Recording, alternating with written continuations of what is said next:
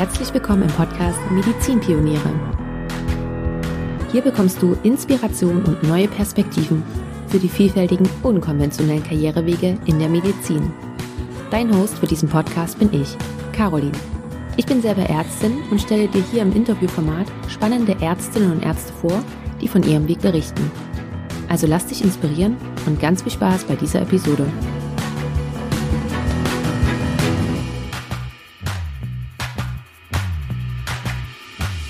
Hey und herzlich willkommen zu einer neuen Podcast-Episode. Ich freue mich sehr, dass du wieder mit dabei bist. Mein heutiger Gast ist Dr. Sandra Börklin. Sandra ist Fachärztin für Neurologie, hat sich aber entschieden, eine eigene Privatpraxis für die traditionelle chinesische Medizin zu eröffnen und hat in diesem Jahr auch noch ihr eigenes Unternehmen gegründet und ist nebenbei auch noch Mama von drei Kindern. All diese Kombi finde ich ist ja schon spannend genug und wir gehen im Gespräch genau darauf ein, warum sich Sandra genau dafür entschieden hat und vor allen Dingen auch, wie ihr Weg aussah, wie sie den gestaltet hat, welche Hindernisse und Hürden es dabei gab. Und was ich zum Beispiel spannend finde, ist, dass sich Sandra sehr, sehr bewusst dafür entschieden hat, unbedingt die fachärztliche Anerkennung haben zu wollen. Also das war ihr wichtig. Und dann hat sie sich zum Beispiel auch dagegen entschieden. Sie hat eine Oberärztinstelle angeboten bekommen, die sie nicht angenommen hat und hat sich dann stattdessen für ihre eigene Privatpraxis entschieden. Und genau, wie, wie eben schon gesagt, wir sprechen darüber, wie, wie der Weg genau aussah, warum sie sich so entschieden hat. Und ja, Sandra nimmt uns mit in ihrem Weg und gibt uns ganz viele tolle Einblicke, unter anderem auch, wie sie das eben mit ihren drei Kindern, mit dem Familienalltag vereinbart bekommt. Und das ist äh, ziemlich spannend, das noch vielleicht nur so als kleiner Spoiler, mm, dass da eine Antwort kam, die ich so nicht erwartet habe. Und von daher leite ich jetzt auch gleich weiter zum Interview und ich wünsche dir ganz viel Spaß dabei. Hallo, liebe Sandra, ich begrüße dich ganz herzlich hier im Podcast. Ja, hallo, liebe Caroline. Vielen herzlichen Dank für die Einladung.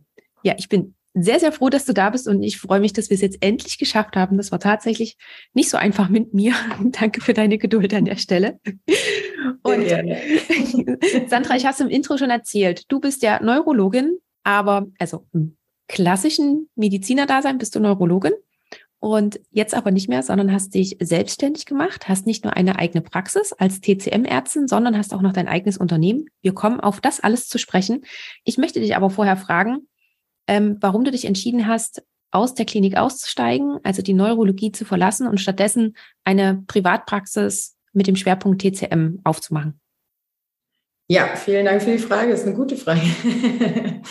ähm, das war tatsächlich ähm, so ein bisschen ein Prozess. Ich habe ja meine Praxis gegründet, während ich noch in der Facharztausbildung war und habe äh, längere Zeit überlegt, wie ich das beides kombinieren kann und habe dann aber in der Zeit in der Klinik auch einfach gemerkt, dass mir das Arbeiten in der Klinik unter den Umständen, wie es aktuell einfach ist, ähm, nicht die Perspektive in der Patientenbehandlung bietet, die ich gerne hätte. Also kurz gesagt, ich fand das Arbeiten am Patienten in der Klinik über die letzten Jahre immer weniger. Ich fand den Dokumentationsaufwand immer höher.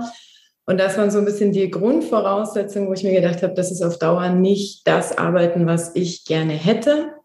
Und das andere ist auch, dass ich gerade durch die chinesische Medizin natürlich an ganz vielen Stellen auch gemerkt habe, dass die reine Behandlung mit Schulmedizin oder klassischer Medizin nicht unbedingt die beste Behandlung in meinen Augen für, für den Patienten ist. Also ich finde, es gibt einfach im Rahmen der chinesischen Medizin deutlich mehr Möglichkeiten und für mich hat die Kombination dieser beiden Systeme einfach am meisten Sinn gemacht, so dass ich für den Patienten sozusagen das Beste aus zwei Medizinwelten kombinieren kann und das war letzten Endes in der Klinik einfach nicht umsetzbar. Da waren gerade so viele spannende Sachen mit dabei. Ähm, ich hoffe, wir können die alle nochmal aufgreifen. Ähm, ich würde ein bisschen eher schon ansetzen. Du hast gerade gesagt, du hast deine Praxis schon während der Facharztweiterbildung aufgemacht, gegründet und du hast ja aber auch schon während des Medizinstudiums angefangen, dich näher mit der TCM zu beschäftigen. Du hast einen Bachelor nebenbei gemacht in Akupunktur. Nimm uns da mal bitte rein. Wie bist du überhaupt auf die TCM aufmerksam geworden? Das und dann vor allen Dingen auch noch so weit, dass du sagst, das ist spannend, da möchte ich jetzt wirklich nicht nur einen Kurs machen, sondern ich möchte wirklich noch ein Bachelorstudium anschließen oder ja, mich da noch so weit fortbilden. Also grundsätzlich auf die chinesische Medizin aufmerksam geworden bin ich ähm, in eigener Erfahrung, weil ich mit 18 tatsächlich sehr ähm, heftige Rückenprobleme hatte und ähm, so ein bisschen die Entscheidung anstand, ob es operiert wird oder nicht. Und ich mich erstmal gegen eine OP entschieden habe und mit meinem damaligen Sportmediziner vereinbart habe, ich kriege eine Frist von sechs Wochen, in der ich sehr intensiv behandelt werde. Und wenn es bis dahin nicht gut ist, sozusagen steht die OP in, in Raum. Und der hat mich damals sehr erfolgreich mit Akupunktur und chinesischer Medizin ähm, behandelt und so, dass ich nicht operiert worden bin. Und das war so der erste Ansatz, wo ich gedacht habe, das ist ähm, cool. Und ich habe dann nach meinem ähm, Abi mir eine Auszeit genommen, um in der Klinik zu arbeiten, weil ich eigentlich immer Ärztin werden wollte und dann aber dachte, vielleicht sollte ich es mir doch nochmal anschauen, bevor ich ins Medizinstudium gehe habe ein Pflegepraktikum gemacht in Essen und ähm, an einer ganz tollen Klinik für Naturheilkunde. Und die haben damals eine Ambulanz für chinesische Medizin aufgebaut. Und da durfte ich sozusagen dann, ich habe dann verlängert das Pflegepraktikum von zwei Monaten auf ein Jahr. Und da durfte ich so ein bisschen mit ähm, reinschnuppern, ein bisschen mitarbeiten. Und da ist dann so die große Begeisterung auch wirklich entstanden. Dann bin ich fürs Studium ins Ausland gegangen, ähm, nach zwei Jahren nach ähm, Wien gewechselt und da war es letzten Endes eigentlich Zufall. Ich habe damals so einen Sprachkurs für ähm, Englisch gemacht, für Englisch für Mediziner. Und da lag ein Flyer aus, in dem ähm, dieses Bachelorstudium sozusagen angepriesen wurde. Und dann habe ich den mit nach Hause genommen und habe ein paar Tage drüber nachgedacht und hatte damals meine Doktorarbeit begonnen, hatte noch drei Jahre Studium vor mir und das Studium für den Bachelor für Akupunktur ging aber genau drei Jahre, war quasi studiumsbegleitend, so dass ich jedes zweite Wochenende Kurs hatte und einen Tag die Woche mitarbeiten durfte in der Praxis. Ja, und dann habe ich äh, drüber nachgedacht, ob ich mir das zutraue, habe beschlossen, ich versuche es zumindest und ähm, habe dann den Bachelor für Akupunktur gemacht und habe dann im Herbst 2009 ähm, sowohl die Doktorarbeit als auch das Studium und das äh, Bachelorstudium abgeschlossen. Und dann bin ich eben in die Facharztausbildung und habe letzten Endes nebenher die ganze TCM-Schiene weiterlaufen lassen. Also ich habe mich dann spezialisiert auf ähm, Kräuterheilkunde, habe ähm, mehrere Fortbildungen im Bereich Orthopädie, Neurologie und so gemacht. Und so ist es dann letzten Endes gewachsen. Und seit 2011 habe ich ähm, ja mehr oder minder nebenher angefangen, immer so einen halben Tag dann Patienten mit TCM zu behandeln und bin ähm, dann vor acht Jahren also umgezogen ähm, und habe meinen, meinen ersten Sohn bekommen. Und da habe ich dann gedacht, naja, jetzt schaue ich mal, ob ich in der Klinik vielleicht eine Stelle kriege mit ähm, 30 Stunden in der Woche und ähm, konnte das sehr gut umsetzen und habe dann eben erst angefangen, einen Nachmittag in der Woche zu behandeln. Und das wurde dann immer ein bisschen mehr und irgendwann habe ich ähm, die Nachtdienste sehr geplant gemacht und bin dann an dem Tag nach dem Nachtdienst immer in die Praxis und so ist es eigentlich gewachsen. Und 2018 habe ich dann ähm, mein drittes Kind bekommen und habe beschlossen, dass ich in der Elternzeit gucke, ob ich das mit der Praxis so weit auf stabile Füße stellen kann, dass ich mich tatsächlich auch traue, in die Selbstständigkeit zu springen. Und das hat glücklicherweise geklappt. Seit 2019 bin ich jetzt nur noch selbstständig. Und ähm, ja, für mich ein, ein spannender und ähm, herausfordernder, aber auch wunderschöner Weg. Wow, äh, sehr, sehr beeindruckend. Gerade das letzte, als du meintest, in deiner Elternzeit, äh, meine ist jetzt fast vorbei und ich denke mir immer, was die anderen so wuppen. Äh. Das war das dritte Kind, man ist da geübt da. Ja, aber du hast ja noch zwei andere, die ja auch noch versorgt werden wollen. Ich habe nur eins zu Hause. aber gut, das ist jetzt hier gerade nicht Thema. Ähm, ich würde gerne nochmal zurück, nämlich als du dann dein Pflegepraktikum verlängert hast und wirklich dieses ganze Jahr da reinschnuppern konntest, hast du dann auch mal überlegt, hm, studiere ich überhaupt noch Medizin oder gehe ich nur in die TCM-Richtung? Stand das vielleicht auch mal noch zur Debatte oder war das für dich überhaupt keine Frage? Ähm, das Medizinstudium tatsächlich war nicht die Frage dann mehr, weil ich einfach wusste, ich will Ärztin werden. Wo ich so ein bisschen drüber nachgedacht hatte, war, ob ich ähm, tatsächlich eine Facharztausbildung mache, weil, weil, das ist ja auch bekanntermaßen sind das sechs Jahre in Vollzeit. Wenn man das dann splittet mit Kindern, wird es natürlich dementsprechend länger. Da habe ich schon überlegt, ob das sinnvoll ist oder nicht und ähm, habe ich dann aber sehr schnell dazu entschieden, dass ich das sehr sinnvoll finde und ähm, kann das auch eigentlich jedem nur raten, weil ich denke, es ist ein riesiger Gewinn in der, ähm, in der Klinik einfach für tatsächlich einige Jahre ähm, gearbeitet zu haben. Ich war relativ lange dann auf der Stroke Unit auch, also im Intensivbereich der Neurologie. Das hat mir wahnsinnig viel Spaß gemacht. Und ich denke, diese Praxiserfahrung, diese Routine, aber auch die ähm, wirklich umfassende Ausbildung in einem Fachbereich ähm, zahlt sich hinterher wahnsinnig aus. Also ich habe jetzt auch viele neurologische Patienten, die ich dann auch neurologisch behandle und betreue, aber eben die TCM wirklich ergänzend auch einsetzen kann.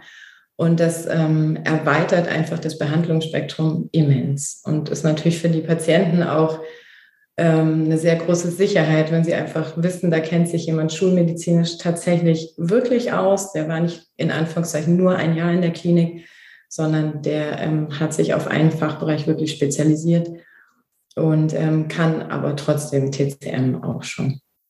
Ich würde da kurz ähm, drin bleiben in diesem Thema. Nimm uns da mal bitte mit rein. War das für dich auch ein längerer Prozess, zu sagen, okay, ich mache jetzt wirklich diese Facharztausbildung aus den Gründen, die du jetzt gerade genannt hast? Oder war das wirklich so, nee, also war, war dir das von Anfang an klar oder hat sich das auch länger gezogen? Das habe ich ganz am Anfang überlegt und dann war die Entscheidung aber getroffen und dann war das auch eine klare Entscheidung, ich werde das machen und ich werde das durchziehen. Und hast du auch dir von Anfang an gesagt, ich mache die Facharztausbildung und gehe dann in eigene Praxis? Stand das damals auch schon fest oder hat sich das dann so sukzessive ergeben? Das war so ein bisschen immer der Wunsch. Ähm, aber natürlich, ähm, wie das manchmal so mit Wünschen ist, manche erfüllen sich und manche nicht. Und ich hatte die große Hoffnung, dass das klappen würde. Ähm, genau, und ja, hat ja dann auch zum Glück. Und ich würde gerne noch mal ein bisschen vorher einsetzen, nämlich als du dann dein Bachelorstudium gemacht hast. Du hast gesagt, und das fand ich sehr beeindruckend, dein Studium, dann das Bachelorstudium und dann auch noch die Doktorarbeit. Hattest du alles parallel. Wie hast du das gewuppt in dieser Zeit? ich glaube ganz gut. ja, anscheinend. nee, ähm, man muss ein bisschen dazu sagen, dass es damals in Wien so war, dass wir vom Medizinstudium relativ viel selber gestalten konnten. Also auch ähm, Praktika in den Ferien zum Beispiel machen oder Formulaturen äh, in die Ferien legen oder die Prüfung uns selber auch ähm, zu einem Teil planen konnten. Das war nicht ganz so strikt vorgegeben, wie das in Deutschland ist. Und das gibt einem natürlich dann viel Flexibilität in der sozusagen in der zeitlichen Abfolge, wo man dann wirklich gucken kann, was steht jetzt gerade im Bachelorstudium an, was steht im normalen Studium an. Und ich hatte auch das große Glück, dass das mit meiner Doktorarbeit genauso war. Also ich habe wenig Ferien gemacht in der Zeit. Das ähm, ist schon so. Ich ähm, glaube, es hilft auch, wenn man mit ähm, überschaubar viel Schlaf zurechtkommt. Das ist, glaube ich, auch keine schlechte Idee. Und ähm, so ein gewisser Pragmatismus ist am Ende tatsächlich das, was wahrscheinlich am meisten hilft, dass man auch einfach sagt, okay, es, es ist jetzt so und es gäbe den idealen Weg, aber vielleicht gehen manche Dinge auch einfach mit 80 Pro dann, dann auch gut durch. Und hast du dir gerade auch, hm, ich kenne es von mir, wenn ich jetzt zum Beispiel noch eine Weiterbildung oder sowas machen möchte, wenn ich etwas sehe und dann bekomme ich Zugang dazu, dann gucke ich erstmal, okay, was gibt denn noch alles für Weiterbildung? Und gerade in der TCM kann man ja über verschiedene Wege hineinkommen, über die mhm. Akupunktur oder über die Kräuterlehre. Und Hast du das auch gemacht, dass du dann geguckt hast, ah, okay, ich gucke erstmal, was es vielleicht noch so für Aus- und Weiterbildungen gibt? Oder war das bei dir so, hm, Bachelorstudium, Akupunktur klingt gut, mache ich jetzt erstmal und hast du dich danach dann weiter informiert, was noch alles möglich ist? Also das Bachelorstudium ist mir tatsächlich so ein bisschen, ähm, wie gesagt, so vor die Füße gefallen. Ich hatte aber im Vorfeld mich da schon mit auseinandergesetzt und war zu dem Zeitpunkt von dem Angebot, was es in Wien gegeben hätte, nicht so überzeugt, dass ich es für mich absolut passend gefunden hätte, was aber auch daran lag, dass ich ja eben noch studiert habe und viele der Angebote auch einfach dann für Ärzte waren. Also da bin ich quasi eh kategorisch rausgeflogen. Ähm, und deswegen hat sich das mit dem Bachelorstudium gut angeboten und ich habe ähm, danach dann geguckt, okay, wo möchte ich weitermachen? welche von den ähm, Organisationen oder Instituten gibt es, die dann eben auch eine wirklich hochwertige Pharmakologieausbildung zum Beispiel anbieten, ähm, die sehr gute Schwerpunktkurse machen und habe mich dann sehr, sehr bewusst für die SMS, das ähm, ist die Internationale Gesellschaft für chinesische Medizin in München, entschieden, die ähm, in meinen Augen ähm, eines der besten Kursprogramme haben und damals eben auch ähm, viel angeboten haben. Und da habe ich dann die Pharmakologie-Ausbildung gemacht und bin seither ehrlicherweise der SMS auch sehr treu geblieben. Genau, bin mittlerweile da auch im Vorstand und ähm, da für einige Sachen zuständig, die ich sehr wichtig finde. Und genau, also die zweite Entscheidung war dann sehr, sehr bewusst. Und die erste war zum einen aus Faszination raus, dass es sowas überhaupt gibt. Ich fand auch die Möglichkeit tatsächlich über eine lange Zeit mit in der Praxis arbeiten zu können, in einer 1 zu 1 Betreuung oder 1 zu 2 Betreuung, unfassbar spannend. Ähm, weil es natürlich auch ausbildungstechnisch, ich meine, das wissen wir alle, ne, wenn wir jemanden haben, der quasi der eigene Lehrer ist, das ist natürlich immer das Beste. Und da habe ich einfach gedacht, okay, das ähm, kriege ich wahrscheinlich so schnell in der Qualität auch nicht wieder. Mega. Ich stelle mir das gerade richtig gut vor. Gerade Akupunktur, das, dieses Nadellegen, das muss man ja auch nicht nur zweimal üben, sondern öfters üben und bei verschiedenen Menschen, das ist ja ideal, wenn du dann immer deinen eigenen Lehrer mit äh, total, total. Und dann ist es auch so, also da, wo ich es jetzt gemacht habe, war es auch so, von den drei Jahren war ein Jahr tatsächlich nur Grundlagen der chinesischen Medizin, weil das ganze Diagnosesystem ist ja völlig anders. Das ganze Anamnesesystem ist total anders. Und man muss das ja wirklich lernen und Theorie ist so das eine und ähm, wir, wir, haben aber dann wirklich im ersten Jahr eigentlich nur Aufnahmen gemacht. Also jeder Patient, der reinkam, den durften wir aufnehmen und untersuchen und das wurde aber dann kontrolliert und ähm, beurteilt, ob wir da irgendwie quasi gut waren oder nicht. Und ähm, mein damaliger Prof, der war da auch relativ gnadenlos. Der hat dann auch vor dem Patienten ganz klar gesagt, das hast du jetzt falsch gemacht oder das war nicht gut oder so.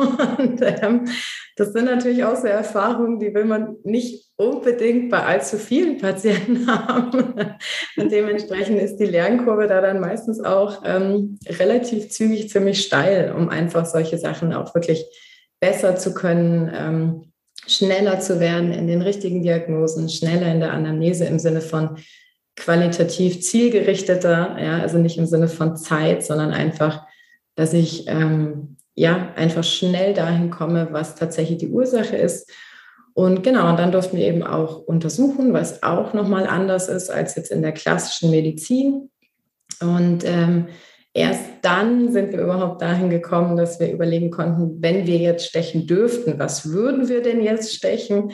Und als wir das konnten, dann durften wir Nadeln stechen. Also meine erste Nadel am Patienten habe ich wahrscheinlich ja so nach knapp zwei Jahren überhaupt gestochen, so, weil dieser ganze Ausbildungsprozess vorher einfach auch so wichtig ist. Ne? Und das ist auch was, was ich heute jedem auch nur empfehlen kann. Also ich unterrichte mittlerweile ja auch selber und wir haben viele interessierte Studenten und so. Und da sage ich auch immer, also wie im ganz klassischen Medizinstudium auch, lernt die Grundlagen, lernt die ordentliche Untersuchung, lernt die ordentlichen Analysen, weil es einfach für euch und für die Patienten ähm, auf Dauer viel mehr Sinn macht. Inwiefern würdest du auch sagen, dass dieses parallele Studium deine eigene ärztliche Tätigkeit mit beeinflusst hat. Ich meine, du hast ja dann ein ganz anderes hm, Medizinsystem kennengelernt. Du hast gerade schon gesagt, Anamnese, Untersuchung, das ist alles komplett anders. Inwiefern hat das auch deine, ja, dein klassisches Ärztinnen-Dasein verändert? Ähm, das ist eine spannende Frage. Also es ist natürlich so, dass man dann immer mit sozusagen zwei Augen auch auf die, die Leute draufschaut und ein bisschen irgendwie die Schwierigkeit dann manchmal in der Klinik auch hat, dass man Patienten hat, wo man jetzt ganz genau weiß, die haben diese und jene Erkrankung, das und das ist die leitliniengerechte Behandlung. Und man selber wüsste aber, wie es wahrscheinlich noch mal besser ging und ähm, kann das aber nicht anwenden. Und dementsprechend war das ähm, sehr bereichernd natürlich, aber hat leider auch dazu geführt, dass man ähm, gar nicht selten auch das Gefühl hatte, dass man dem Patienten eigentlich gerade zwar eine absolut korrekte, leitliniengerechte Behandlung zukommen lässt, aber nicht unbedingt die beste für den Patienten. Also das ist so, ja, und natürlich hat man auch die Freiheit in der Klinik dann, wenn man Leute ähm, untersucht zum Beispiel. Ich habe dann auch wirklich schnell geguckt, dass ich zum Beispiel immer mit denen nochmal die, die Zunge anschaue einfach aus reiner Neugierde, um zu gucken, wie wäre das denn oder dass ich den Puls dann nochmal taste und nicht nur taste im Sinne von, ist der regelmäßig, unregelmäßig, ist der schnell oder langsam, sondern wirklich, welche Qualität er auch hat und das so ein bisschen einfach mit aufzunehmen und mir dann vielleicht auch so ein paar Gedanken Richtung chinesischer Medizin und wie würde ich sowas behandeln zu machen.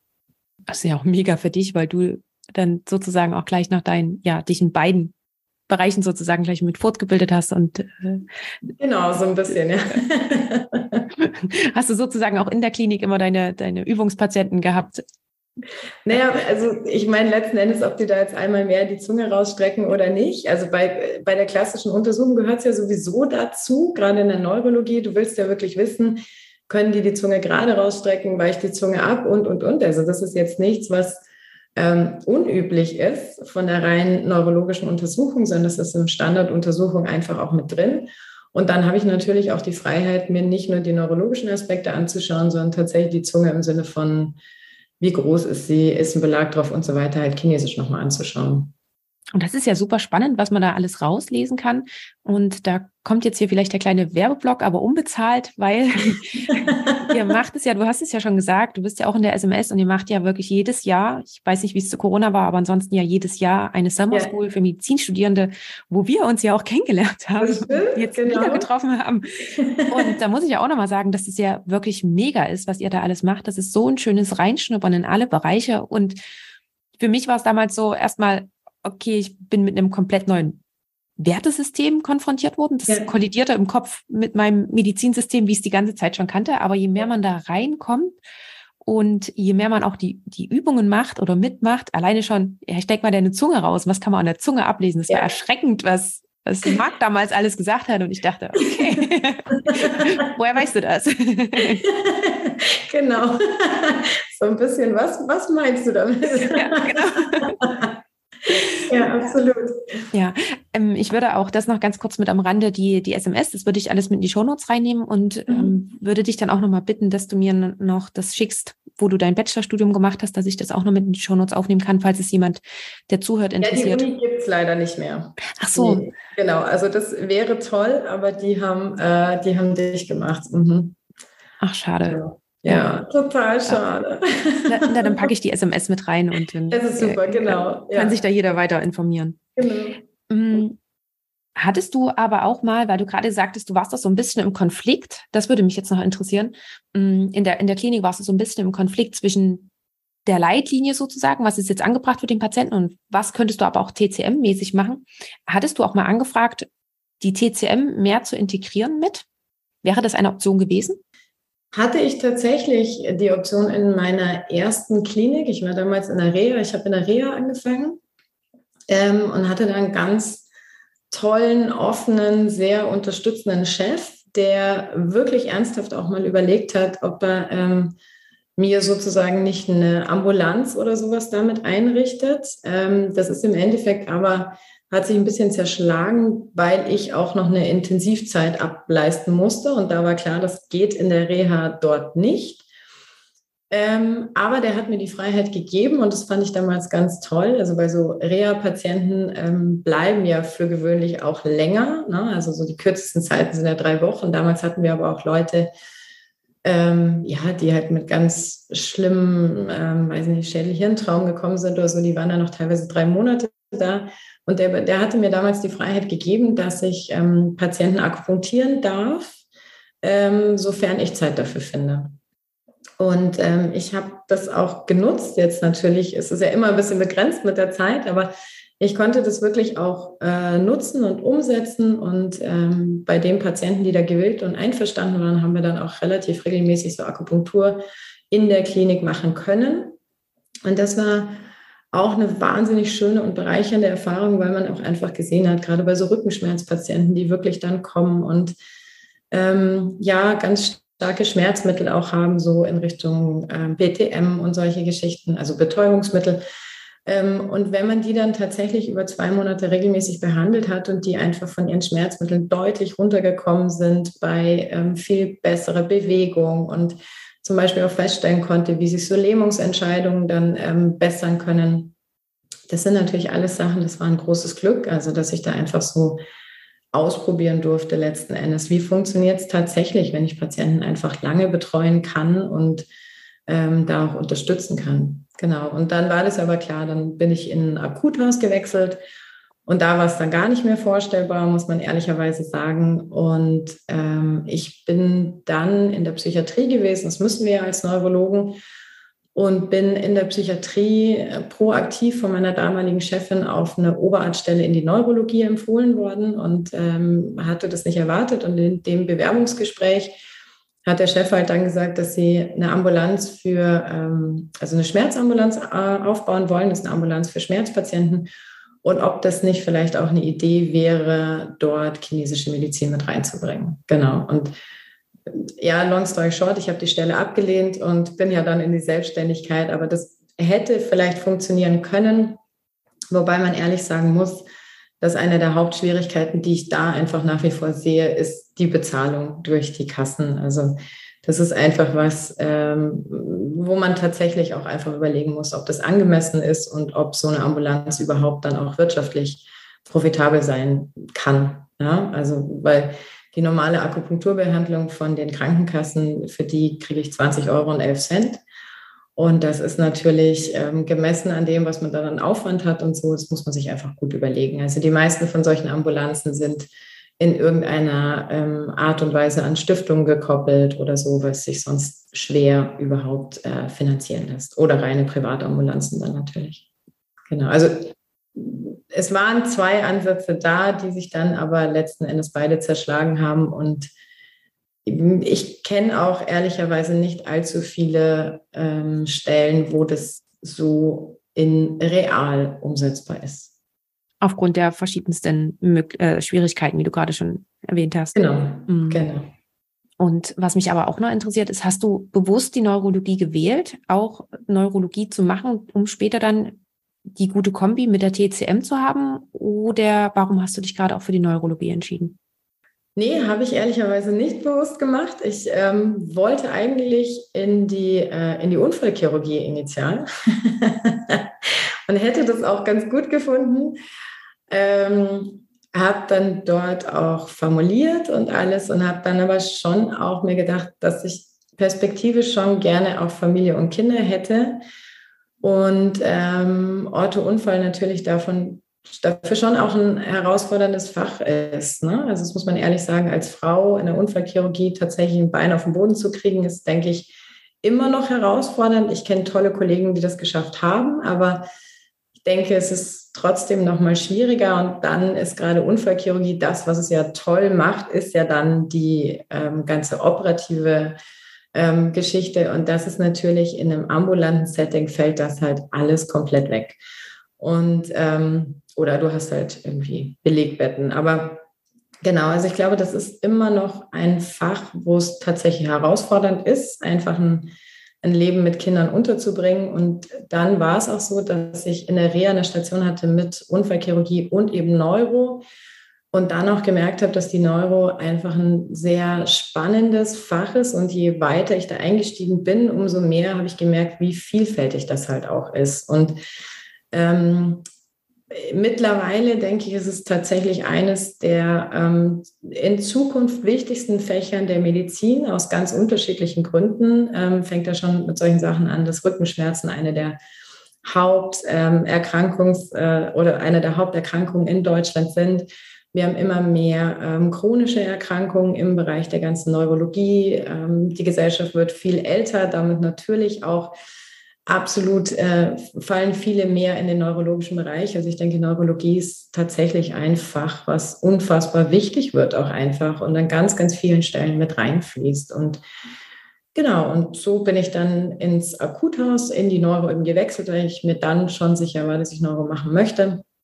Und dann fand ich die ganze Zeit auf der, auf der Stroke und in diesem ähm, Akutbereich, das fand ich ähm, sehr, sehr spannend, muss ich ehrlich gestehen. Und da habe ich auch, ich glaube, wenn ich in der Klinik geblieben wäre, dann wäre ich wahrscheinlich auch ein bisschen in diese Richtung gegangen, so intensiv oder genau, Notarzt nochmal oder sowas. Aber das lässt sich dann natürlich mit so einem ähm, traditionell chinesischen Medizinansatz nicht mehr so richtig gut vereinbaren.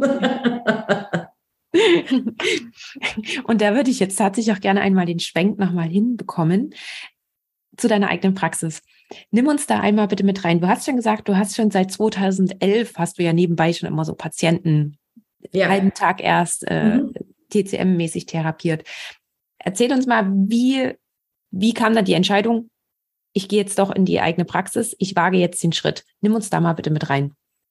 der Schritt war im Endeffekt einfach so ein bisschen ein Try and Error und logische Konsequenz der ganzen letzten Jahre eigentlich. Und die Entscheidung, das ähm, überhaupt mit einer eigenen Praxis und eigener Behandlung ähm, zu machen, das war ja letzten Endes so ein bisschen ähm, spontan fast, ja, weil ich einfach gedacht habe, gut, also ich bin jetzt im war damals im zweiten Ausbildungsjahr und habe gedacht, nee, also jetzt habe ich noch keine Kinder und kein Haus und mache viele Nachtdienste.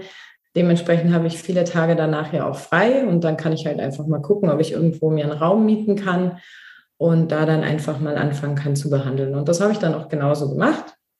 Und dann habe ich angefangen zu versuchen, die Nachtdienste so ein bisschen kontrollierter ableisten zu können, im Sinne von, dass ich immer die gleichen Tage danach dann auch frei hatte, dass die Patienten auch wussten, okay, es ist halt immer der Donnerstag oder immer der Mittwoch oder so. Und ähm, nach dem Umzug ähm, hier nach Eibling war es dann eben so, dass ich hier dann auch Räume gesucht habe und mich erstmal untergemietet habe. Und ähm, genau in der Zeit dann eben in einer Klinik für Psychiatrie gearbeitet habe und da aber in Anführungszeichen nur 30 Stunden die Woche, also fünf mal sechs Stunden. Dann war ich um zwei Uhr draußen und dann haben wir ähm, eben geschaut, dass ich einen Nachmittag dann direkt von der Klinik weiterfahren kann in die Praxis. Und dann habe ich da so angefangen und dann wurden das Stück für Stück einfach mehr Patienten. Und ähm, zwei Jahre später kam dann meine Tochter auf die Welt, da war ich dann noch mal in Elternzeit und bin aber dann auch relativ zügig äh, mit meinem kleinen Baby ähm, wieder sozusagen in meine kleinen Praxisräume gegangen, habe dann gemerkt, okay, das ist schon was, was die Leute nach wie vor auch suchen. Dann habe ich ähm, dort geschaut, dass ich einen zweiten Praxisraum mir anmieten kann, dass ich parallel behandeln konnte.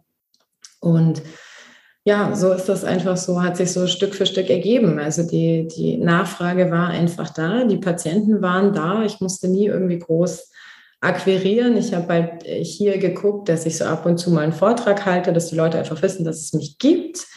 Ähm, und viel schwerer war es aber auch ehrlicherweise nicht. Und das habe ich dann gemacht bis eben 2018, wo dann eben der Kleine kam. Und dann war schon so ein bisschen ja, das war so ein bisschen alles schon ähm, herausfordernd. Ähm, wir hatten damals auch noch ähm, Haus gebaut und äh, dann war natürlich, lag diese, diese Oberarztstelle so auf dem Tisch und man hat sich gedacht, hm, drei Kinder, Haus, Sicherheit von der Klinik, ist ja das ist schon sehr nett. Ähm, und dann habe ich zu meinem damaligen Mann, habe ich dann gesagt, ähm, ich würde jetzt einfach gerne schauen wollen, ob ich diese Zeit nutzen kann, um die Praxis einfach ein ganzes Stück höher zu fahren und äh, auch die Patientenauslastung dementsprechend zu haben, dass ich finanziell auch hinkriege. Und das hat ähm, glücklicherweise geklappt. Und dann habe ich eben äh, 2019 die Stelle in der Klinik ähm, ja, aufgelöst und bin dann auch 2020, Anfang 2020, genau kurz vor der Pandemie, in eigene Praxisräume ähm, größer, habe die ersten Mitarbeiter angestellt und seither äh, läuft das eigentlich zum Glück nach wie vor gut. Und ähm, ich habe halt den ganz großen Vorteil, dass ich selber schauen kann, was für Arbeitszeiten mir taugen, wie mache ich das. Natürlich die Verantwortung von der Selbstständigkeit ist dabei, auch gerade wenn man dann irgendwie große Räume hat. Also wir haben doch eine ähm, ordentlich große Praxis. Da ist natürlich dann sind viele Fixkosten, die man einfach im Monat hat. Die müssen natürlich gedeckt sein.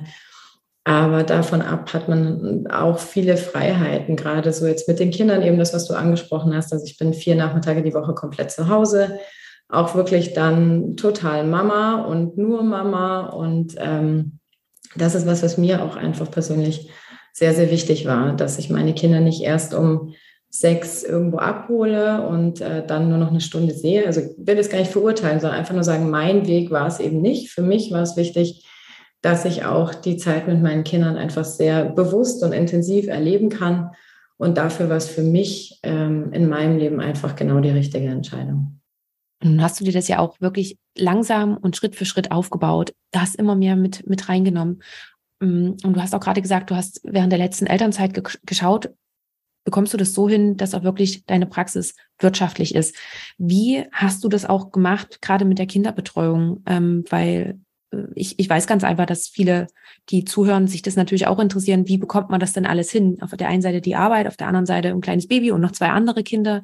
Wie hast du das alles unter einen Hut bekommen, um allen Rollen gerecht zu werden? Ähm, ja, ich glaube, man muss sich mal davon verabschieden, dass man allen Rollen gerecht werden kann. also ich glaube, das ist so ein bisschen das, was man in der Zeit auch lernt, dass dieser Perfektionsanspruch, der, ähm, den wir uns da vielleicht stellen oder der generell an Mütter gestellt wird, dass man dem tatsächlich, oder ich kann es nicht, nicht in allen Facetten ähm, einfach gerecht werden kann. Das wird nicht funktionieren. Was, was habe ich gemacht? Wir haben geschaut, dass, ähm, dass die Krippe und generell dann auch die Betreuungsmöglichkeiten später tatsächlich für uns die Idealen für unsere Kinder waren. Also wo man einfach auch wirklich sagt, die Kinder, denen geht es da gut. Die gehen wirklich sehr, sehr gerne dahin, die fühlen sich aufgehoben. Jetzt ist Eibling ja doch noch etwas ländlicher. Das heißt, es fängt schon damit an, dass man einfach eine Krippe braucht, die halt nicht um eins zumacht, ne? sondern wo man die Kinder vielleicht um drei dann auch abholen kann. Und genauso ein Kindergarten und genauso was noch schwieriger und herausfordernder war, war die Schule bei uns, weil wir einfach wenig, also wir haben in Eibling aktuell gar keine Ganztagsklasse dieses Jahr. Meine Tochter ist jetzt in die Schule gekommen. Wir haben jetzt also tatsächlich uns eine Lösung in einer anderen Stadt überlegt. Aber ich denke, das ist was, da muss man sich einfach klar darüber sein, wie möchte ich, dass meine Kinder betreut sind und welche Einrichtungen passen da total. Und der Große ist mit einem Jahr in die Krippe gekommen, die zweite dann mit zehn Monaten, weil der große Bruder ja eh schon da war, das war dann nicht so schwer.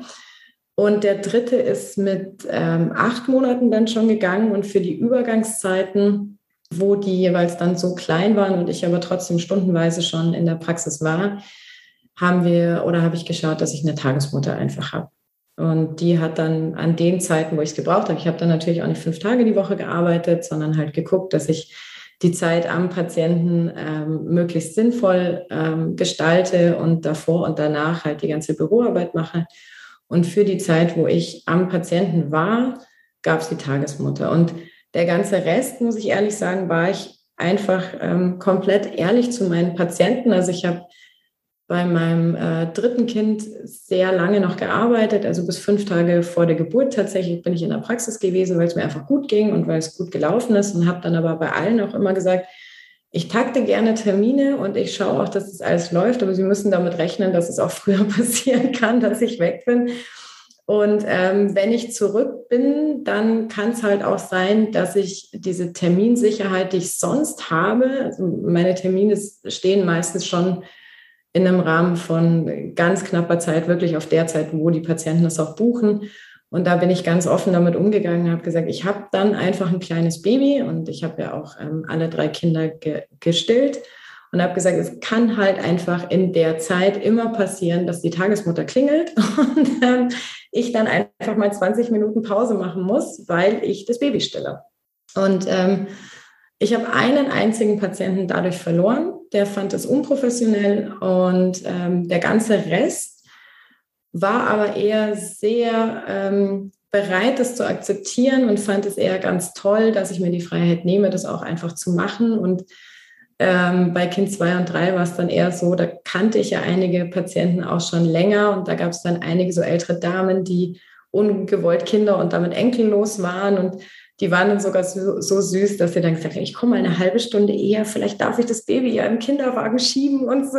Also das war ganz, ganz nett und ganz süß. Und die fanden das eher alle ganz toll und haben gesagt, naja, also Mütter in der aktuellen Zeit ist halt jetzt auch gerade einfach eine schwierige Situation und ähm, sie warten da gerne im Zweifel mal eine Viertelstunde. Und in real ist es auch unfassbar selten vorgekommen. Aber ich habe mich einfach sehr wohl damit gefühlt, dass ich die Karten sofort auf den Tisch gelegt habe und gesagt habe, ich kann es einfach an der Stelle nicht garantieren, weil mir ähm, da einfach mein Kind vorgeht jetzt in dem Sinne, ja. Und so ist es halt einfach. Und ich akzeptiere total, wenn es für jemanden nicht passt oder er deswegen jetzt nicht kommen will.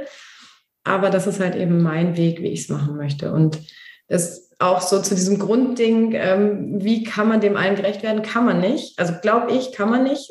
das ist die Frage, was ist tatsächlich ganz, ganz wichtig? Was sind die Punkte, die für einen selber so diese ganz großen Bälle sind, die man unbedingt auch in der Luft halten möchte und wovon muss man sich im Zweifel auch sehr schnell verabschieden. Dazu gehört der Perfektionsanspruch, die Erwartungshaltung von außen, das Hören auf etwaige Kommentare.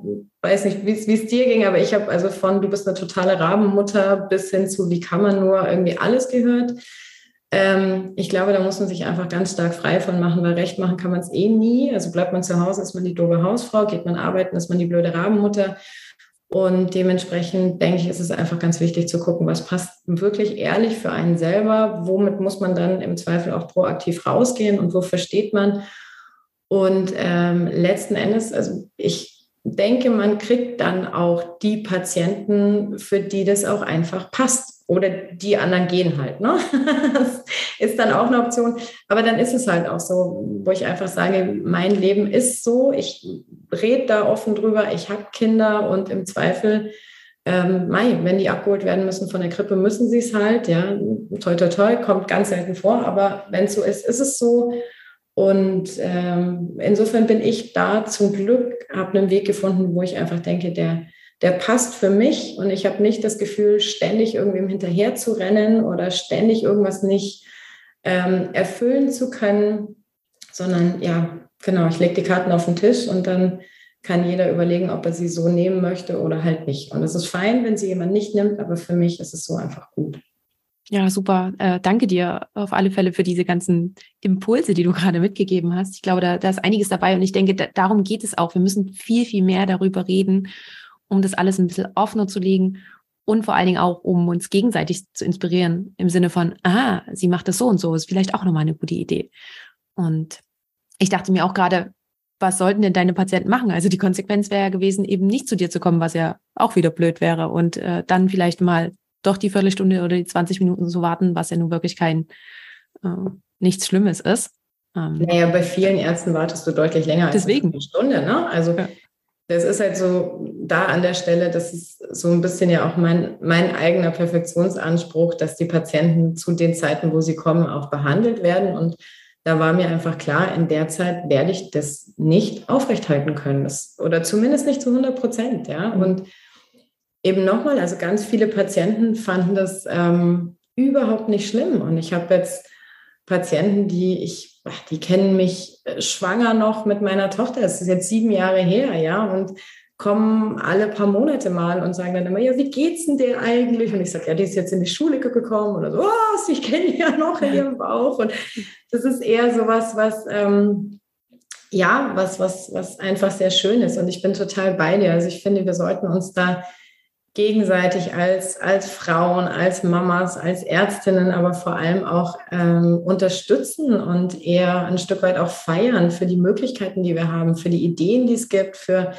vielleicht auch die neuen Konzepte, die man mal denken darf und sollte. Gerade auch in der Medizin. Es ist ja schon immer noch ein Bereich, wo es ähm, vielleicht nicht ganz so leicht ist wie in vielen anderen Bereichen und wo doch teilweise noch sehr ähm, harte Strukturen auch sind und ähm, wo einem vielleicht auch als Frau und Mutter dann die Funktion als Ärztin in leitender Position zum Beispiel auch nur bedingt zugetraut wird oder man sich die extra nochmal erkämpfen muss. Und das sind alles so Sachen, ich fände es ganz großartig, wenn man da einfach schaffen würde, dass ähm, man sich gegenseitig unterstützt, ähm, auch so ein Stück weit feiert für das, wie unterschiedlich die Möglichkeiten sind und es eher im höchsten Maße anerkennt, dass ähm, wenn jemand da einfach den Weg findet, der für ihn passt, völlig egal, ob in der Klinik oder in der Praxis oder woanders, aber einfach auch sagen, Mensch, das ist ein toller Weg, ähm, kann ich da irgendwie unterstützen, kann ich dir da helfen, kann ich was tun? Und nicht immer sagen, na ja, wie, wie und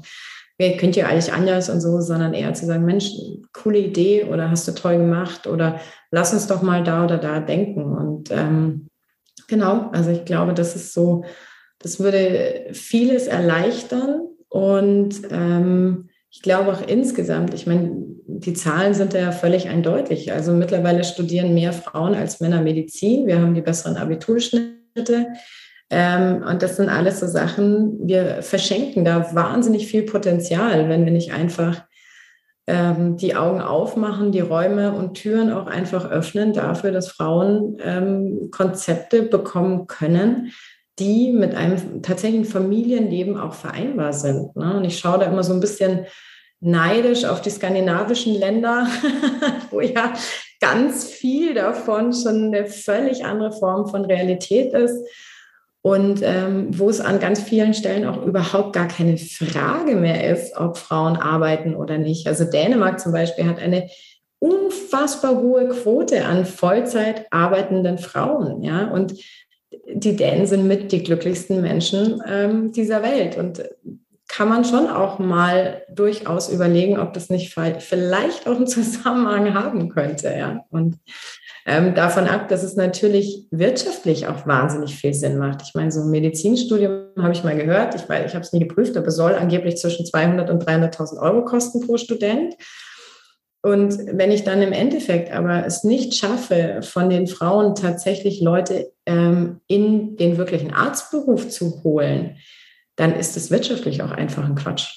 Ja, weil dann investiere ich unfassbar viel und ähm, genau, hinterher baue ich dann keine, keine Brücken oder öffne eben keine Wege. Wir hatten das ja auch schon, äh, wir sind ja automatisch auch schon beim Vorgespräch in dieses Thema reingerutscht und haben ja dann beschlossen, da auch extra nochmal drüber zu reden. Und von daher würde ich jetzt hier schon einmal spoilern. Es wird noch eine Folge mit uns geben. Ja, genau. Wir reden da nochmal explizit darüber. Eine kleine Special-Folge, ähm, die, die noch geplant wird. Aber so, das schon mal am Rande, so ein kleiner Spoiler. Und ich würde gerne nochmal zurück zu dir und deinem Weg. Gab es, ähm, hattest du auf dem Weg zur Praxis, bevor wir dann auch nochmal zu ähm, Chinau kommen, weil das wollen wir ja auch noch kurz besprechen, ähm, hattest du auf dem Weg zur Praxis irgendwann mal Bedenken, irgendwelche Hindernisse oder Hürden und auch irgendwie auch Hilfe und Unterstützung an deiner Seite? Also Bedenken und ähm, Hürden beides ja. Also ganz, ganz viele auch also zwischendurch, ähm, ja, also fast Corona Angst, zwischendurch, ne? oder?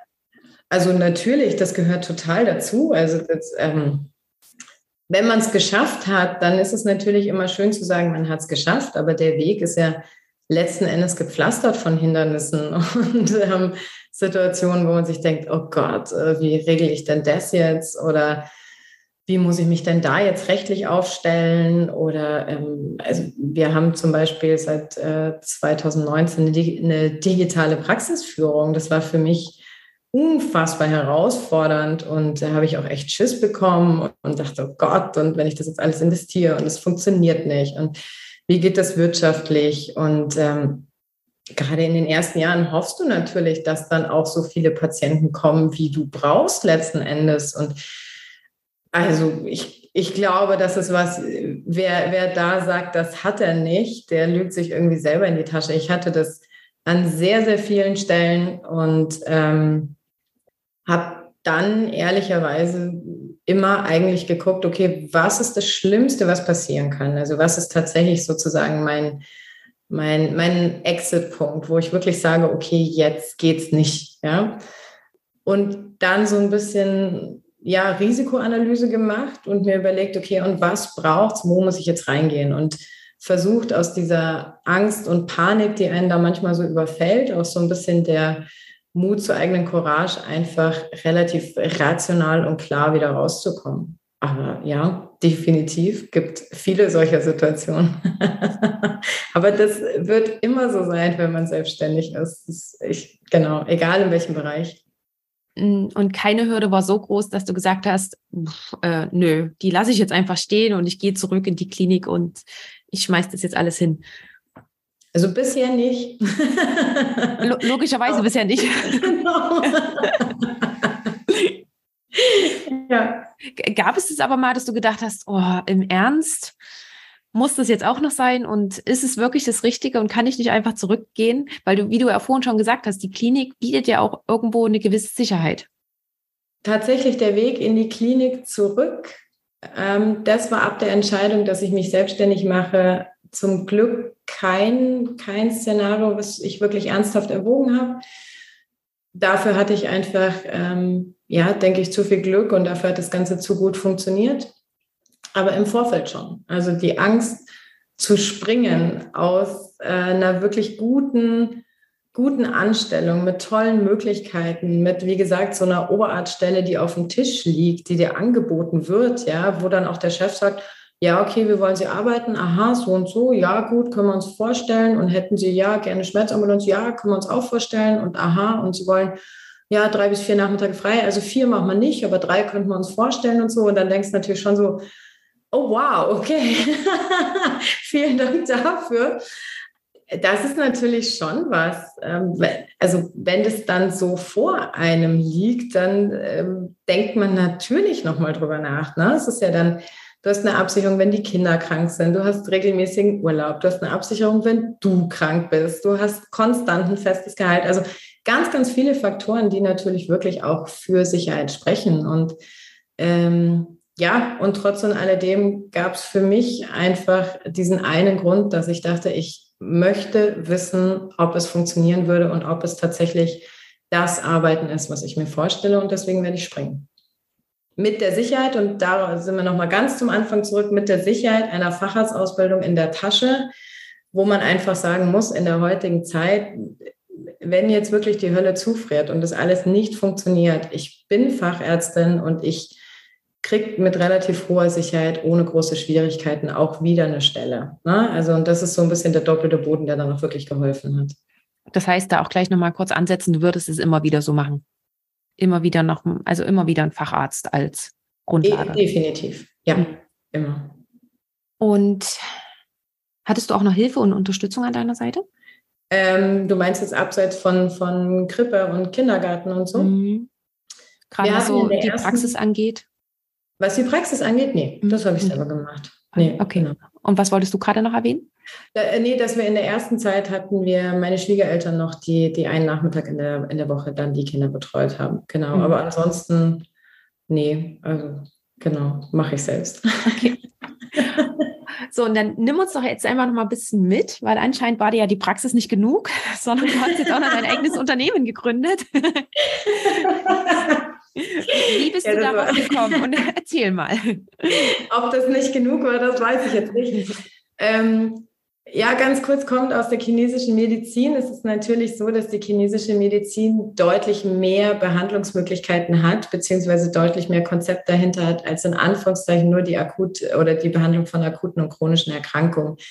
Nämlich ein Riesenkapitel, was sich nennt Yang Sheng, die Pflege des langen Lebens und was sich eigentlich letzten Endes übersetzt mit Gesundheitsförderung und Prävention beschäftigt. Also ein 200 bis 3000 Jahre altes Konzept, ähm, was bis heute auch so passt, was einfach erklärt, was wir als Menschen für uns tun können, um unsere Gesundheit zu stärken, zu erhalten und äh, tatsächlich in unseren Alltag zu integrieren. Und ähm, das war so ein bisschen immer das, was mir gefehlt hat. Also meine Patienten, das lief gut mit den Behandlungen und so. Und dann waren die so, ja, und was kann ich selber machen, dass es mir besser geht? Wo kann ich selber, wo sind Hebel, die ich für mich aktivieren kann? Wie ist das mit guter Bewegung, Ernährung? Ähm, es gibt ja diese fünf Therapiesäulen in der chinesischen Medizin und das war für mich einfach so ein Punkt, wo ich dachte, ja, das stimmt eigentlich. Die chinesische Medizin hat ihren riesigen Schwerpunkt genau darauf. Also auch früher war es so, dass der chinesische Arzt, der wurde bezahlt, wenn du gesund geblieben bist. In dem Moment, wo du krank geworden bist, hast du den nicht mehr bezahlt, weil der so gesehen seine Arbeit nicht gut gemacht hat.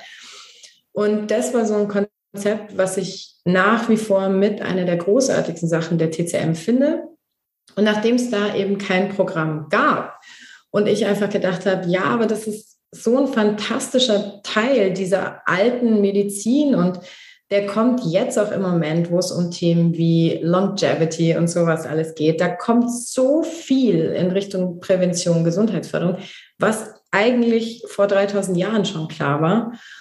Und das hat mir gefehlt. Und ähm, ja, dann bin ich in mich gegangen und ähm, äh, habe halt überlegt, wie man das gestalten könnte. Ähm, hatte vor anderthalb Jahren in meinem eigenen Umfeld äh, ziemliche Umbrüche und habe dann einfach beschlossen, okay, dann ähm, gründe ich so ein Unternehmen, was sowas anbietet. Und dann ähm, habe ich das auch gemacht und es das heißt eben Chinao, wie du äh, ja vorhin auch so schön gesagt hast. Und es ist jetzt eben ein Online-Unternehmen geworden, bei dem wir versuchen, die chinesische Medizin wirklich mehr ins Bewusstsein der, ähm, der Leute zu bringen, der interessierten Leute und ihnen aber auch in Form von Kursen die Möglichkeit zu geben, über gewisse Phasen in ihrem Leben einfach an einer guten Lebensführung zu arbeiten, an ihrer Gesundheit zu arbeiten und einfach quasi Werkzeuge in die Hand zu geben, die sie für sich anwenden können. Das reicht von Ernährung über Akupressur, über die richtigen Bewegungsabfolgen und so. Und da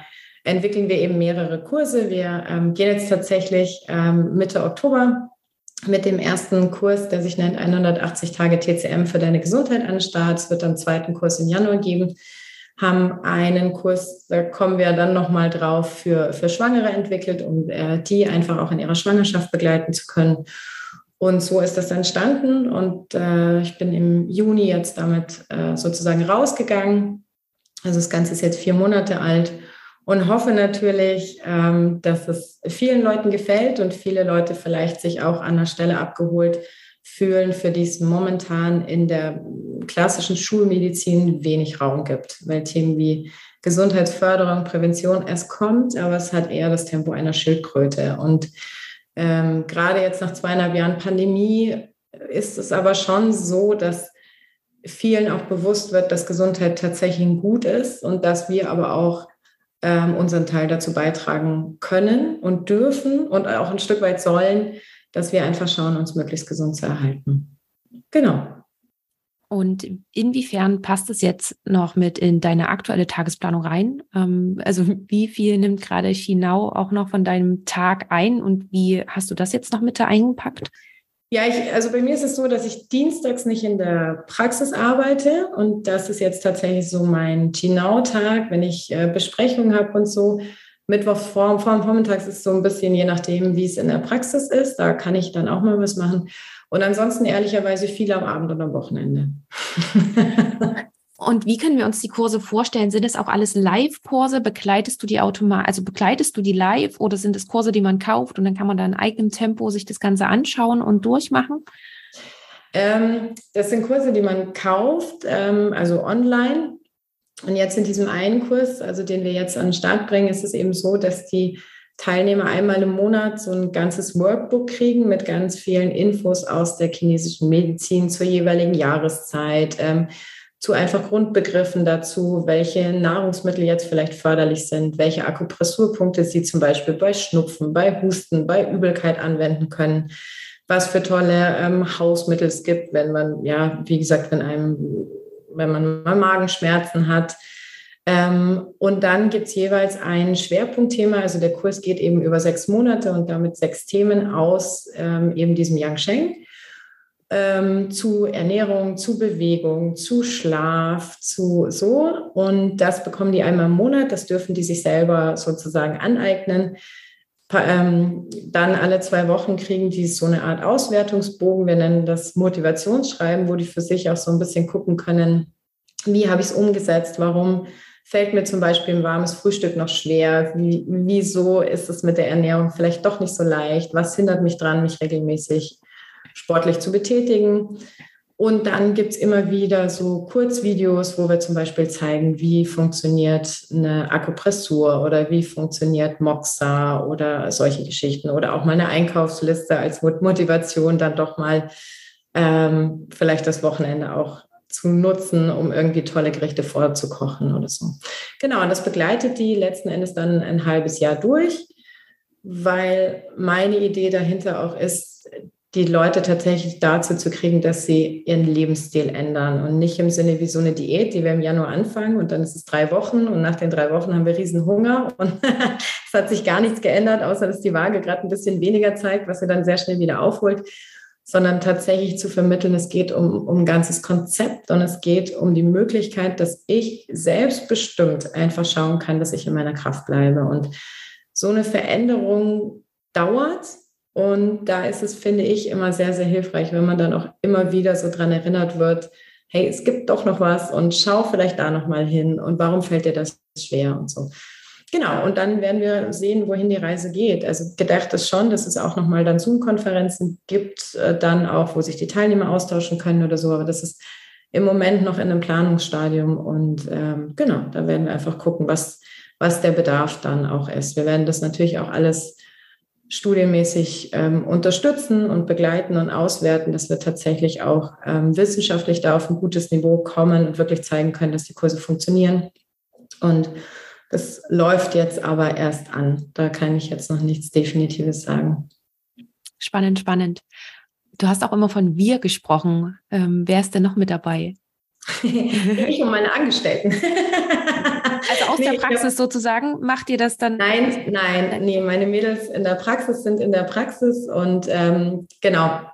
Und ich habe eine, eine feste Mitarbeiterin, ähm, die vor allem ganz viel für dieses Bildmaterial und diese ganzen Sachen äh, zuständig ist. Und dann haben wir einige auf ähm, quasi selbstständigen Basis, die sich um ja, die ganzen Optimierungen von Homepage und äh, sowas alles kümmern, die gucken, dass, äh, dass die ganzen E-Mail-Sachen ordentlich laufen, dass es Ansprechpartner gibt, wenn Leute Probleme haben. Wir haben natürlich einen eigenen ITler, der immer wieder guckt, wenn irgendwas an der Homepage nicht passt. Und genau, also es ist mittlerweile so ein kleines äh, Team geworden und äh, jeder schaut halt so, wann oder wann der Bedarf da ist. Wir haben jetzt die Homepage zum Beispiel nochmal überarbeitet, weil wir einfach gemerkt haben, dass es einige Punkte gibt, die noch nicht optimiert nutzerfreundlich sind. Und dann bin ich auch jemand, der dann gerne schnelle Lösungen hat, bevor er irgendwie ein halbes Jahr darum äh, schaut, ja, ist es wirklich so, sondern wenn ich merke, okay, es ist so, dann will ich es auch zügig geändert haben. Und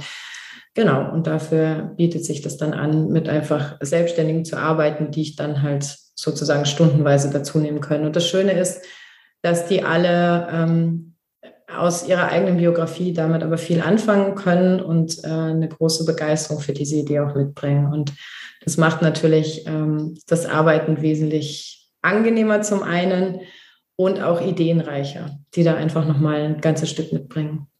Ja, das kann ich mir richtig gut vorstellen, dann, dass im Austausch natürlich auch mit den anderen nochmal viel, viel mehr dabei rauskommt. Ja. Super, super spannend. Du hast es vorhin auch bevor wir dann so langsam zum Ende kommen, ähm, die Frage möchte ich gerne noch stellen. Du hast es so als ziemlich geradlinig geschildert im Sinne von, ja, das gab es noch nicht und ich habe es nicht gefunden und deswegen habe ich das dann einfach mal gemacht. Ähm, war das auch wirklich so geradlinig oder hattest du im Prozess im Sinne von, solltest du das jetzt gründen, solltest du das jetzt wirklich machen, gab es da auch nochmal Bedenken oder war das so, äh, nö, ich, ich versuche auch das einfach mal? Nee, das war, ein, ähm, das war ein längerer Prozess. Also die Grundidee, ich will irgendein Medium schaffen, die war da. Ursprünglich habe ich gedacht, ich schreibe ein Buch. Dann habe ich gedacht, ich schreibe ein Laienbuch. Dann habe ich gedacht, ich schreibe ein Buch TCM und Neurologie. Dann habe ich aber irgendwie das alles auch wieder, ich habe es angefangen, dann doch wieder die Verträge gekündigt, weil ich gemerkt habe, es ist doch nicht die Richtung, wo ich so hin möchte und bin dann auf ein ganz äh, spannendes Coaching gekommen von ähm, ursprünglich der Dr. Jana Schaffenberg, die ihre Transform Medicine Akademie gegründet hat. Und die hat äh, vor ziemlich genau einem Jahr ein Programm angeboten über fünf Monate für Ärztinnen, um einen digitalen Weg sozusagen zu gehen. Und ähm, da bin ich drauf gestoßen. Das war kurz vor Anmeldeschluss. Und dann habe ich gedacht, okay, das ist vielleicht genau das, wo es die Reise hingehen soll. Und da habe ich mich angemeldet, bin ähm, glücklicherweise genommen worden und das war dann eben ein Coaching-Programm über fünf Monate, wo wir äh, eine Gruppe von zehn Mädels waren oder zehn Ärztinnen, die alle ganz unterschiedlich waren. Jeder hatte unterschiedliche Ideen.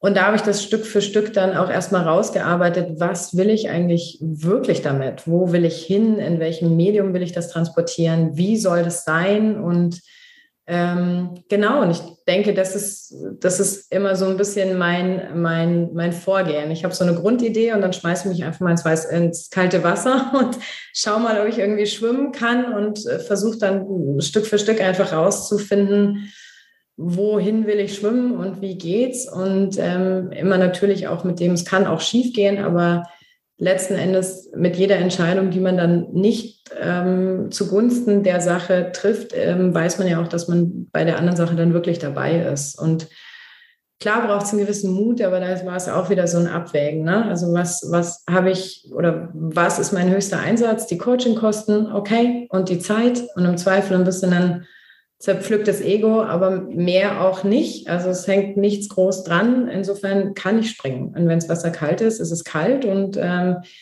ich glaube, da muss man sich auch ein bisschen mit anfreunden, dass so Gründen natürlich auch ein Try and Error ist. Ne? Und kannst halt nur hoffen, dass du schnell bist in deinem Erkennen des Errors und das einfach ähm, schnell erkennst und schnell umsetzen kannst ich finde es gerade auch richtig gut, dass du das nochmal betont hast im Sinne von, nee, das war nicht alles so klar, sondern dass du auch nochmal durch diesen Prozess gegangen bist und das vorher noch was anderes war. Ich finde, sowas hört man ja immer nicht. Darüber erzählt ja immer keiner, was schon alles vorher gewesen ist. Ja. Ähm, genau. Äh, da gibt es ja auch so, so ein schönes Zitat. Äh, ich kriege es nicht mehr ganz zusammen, aber so ungefähr, es dauert zehn Jahre, um äh, über Nacht erfolgreich zu werden oder irgendwie genau, so. Ne? Genau, genau. genau. Und deswegen war das auch nochmal schön, dass du das nochmal mit erwähnt hast ich würde sagen, wir, wir kommen mal so langsam zum Ende. Die Frage noch, wenn jemand äh, das jetzt ganz spannend findet und sich denkt, ach, die chinesische Medizin würde ich mir tatsächlich gerne mal anschauen, würde, wäre das bei dir möglich, mal zu formulieren oder zu hospitieren? Grundsätzlich ist sowas bei mir hier immer möglich. Ja. Ich würde, oder ich packe alles eh von dir zu dir in die Show Notes und dann kann sich dann jeder dort einmal informieren. Dann, bevor ich dir noch die Community-Fragen stelle, ähm, noch die Frage, Gibt es noch etwas von deiner Seite, was du noch hinzufügen möchtest? Gibt es noch irgendwas, was wir noch nicht erwähnt haben, was dir aber irgendwie wichtig ist?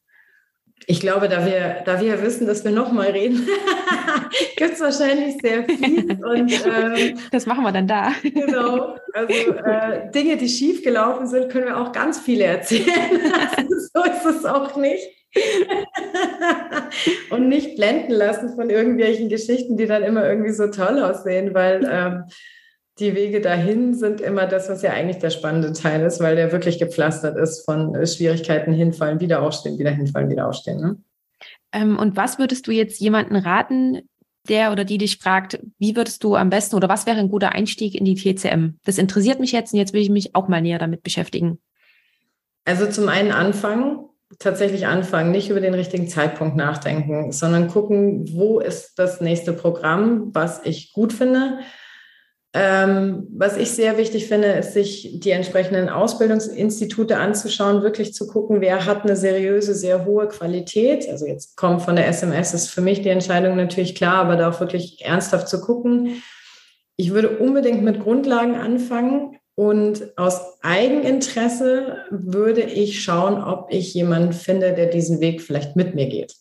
Das habe ich tatsächlich bei allen meinen Ausbildungen gemacht. Ich habe alle Ausbildungen ähm, gemacht.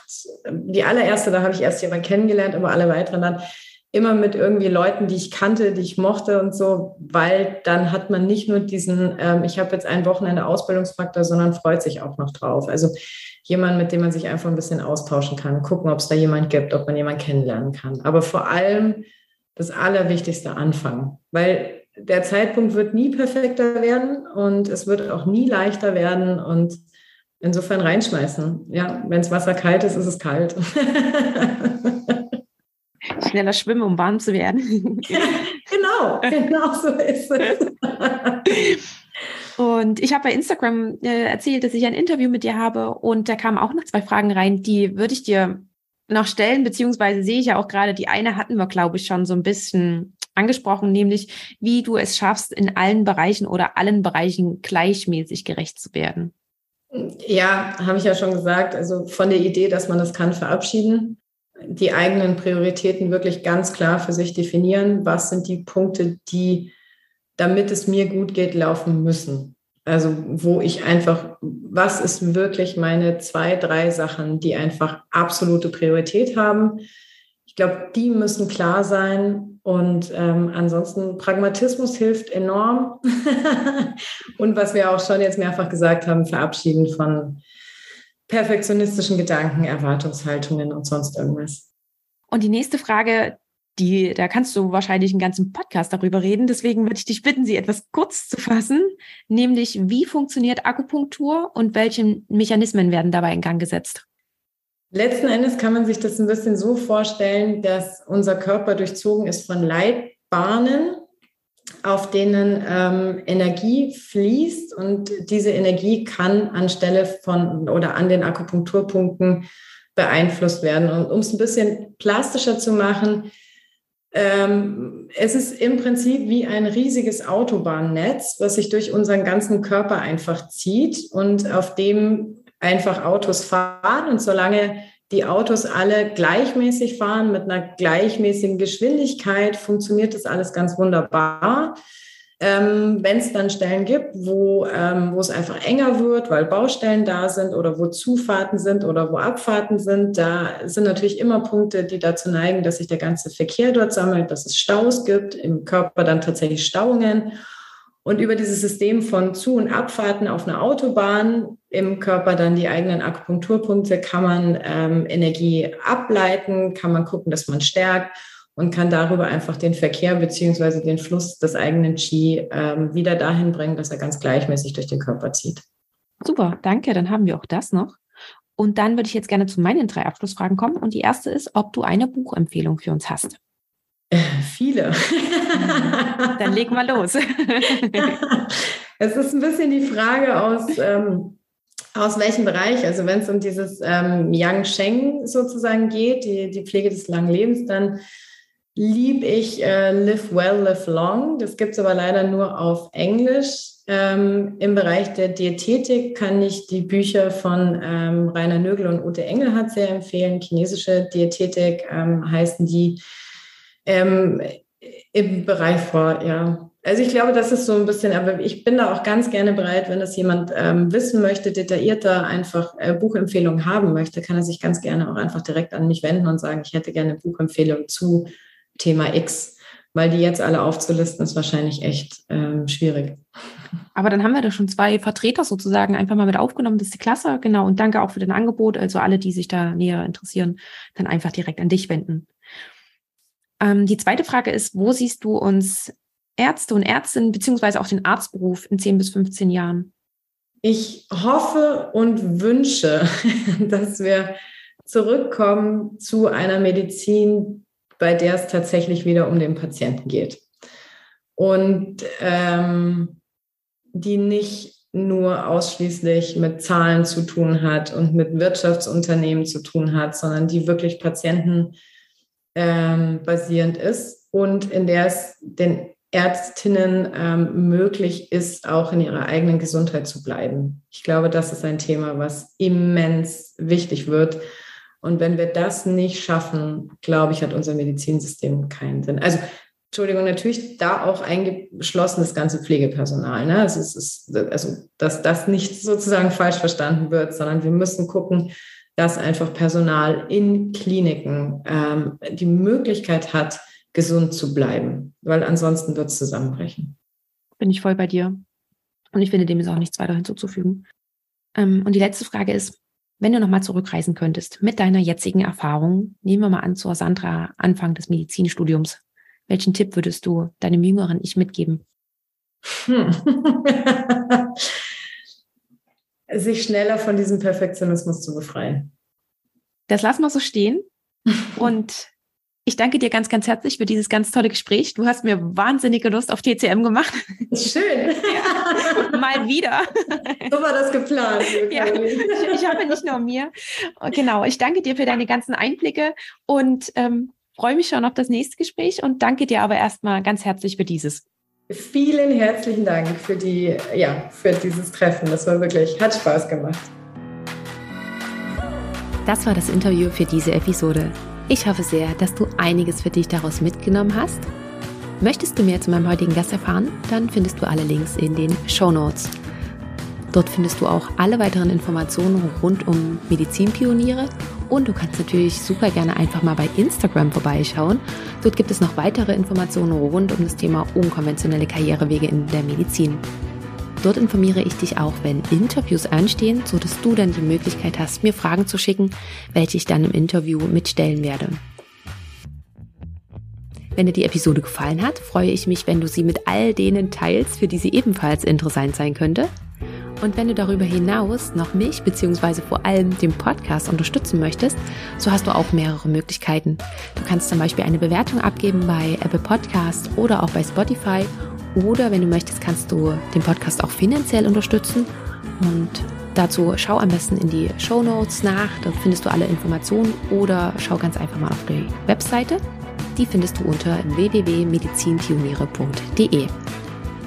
Lieben Dank, dass du bei dieser Folge mit dabei warst, dass du bis zum Schluss zugehört hast und wir hören uns dann zur nächsten Folge wieder. Bis dahin, Ciao.